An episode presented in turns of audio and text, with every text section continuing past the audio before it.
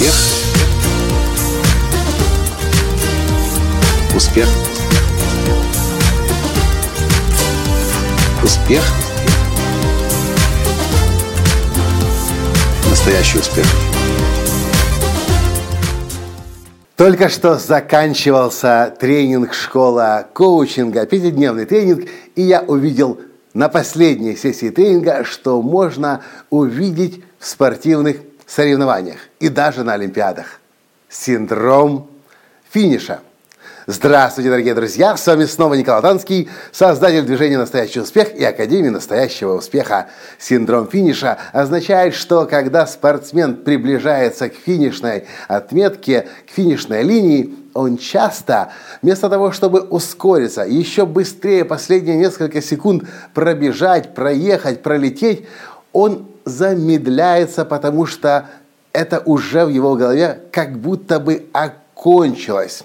И что получается? Что другие спортсмены, более эм, выдержанные и приверженные результату и цели, его обгоняют и перегоняют. То же самое случилось сегодня на тренинге школа коучинга. Последнюю сессию люди приходят в зал, люди хотят вроде бы учиться, но я вижу, что уже большая часть, подавляющая часть участников, 55 человек из 7 стран расслабились. А мне как раз нужно дать самый главный инструмент, тот инструмент, который я специально приготовил на последнюю сессию, это именно тот новый инструмент, который мы никогда еще раньше не давали, тот новый инструмент, который миллионеров, мультимиллионеров и миллиардеров делает именно такими. Ну а как можно в расслабленном состоянии с такими важными инструментами общаться? Поэтому пришлось сделать небольшую встряску. Мы проснулись и последний час просто промчались до финишной линии и побежали дальше. Трюк, который используют спортсмены, трюк, который использую я тоже, и мне это далось не так просто в свое время. На специальном тренинге на Гавайях у Харва Экера мы проходили обучение этим стратегиям и принципам. Когда приближаешься к финишу, смотри не на финишную линию, смотри намного дальше, чтобы ни в коем случае не замедлиться, не остановиться, а промчаться и быть впереди, быть раньше других.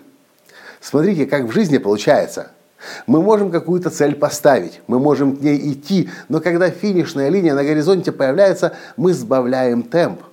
И казалось бы, мы вот вроде уже, уже достигли цель, мы расслабились, темп сбросили, а другие люди в это время нас обогнали, и мы думали, что мы что-то можем, а оказалось, что мы снова не удел, другие лучше, чем мы.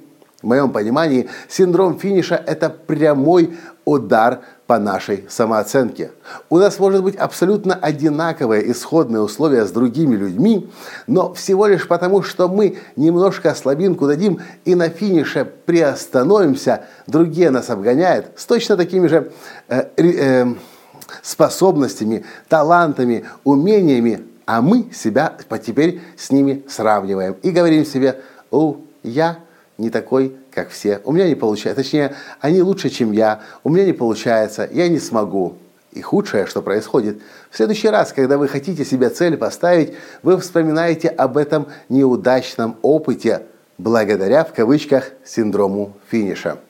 Это очень тонкий момент, психологический. О нем мало кто знает. Именно поэтому в тот момент, когда нужно бежать, мчаться, финишную линию пересекать, люди сбавляет темп. Неудивительно, что большая часть людей на планете Земля имеет низкую самооценку. Этот трюк даже не все спортсмены знают.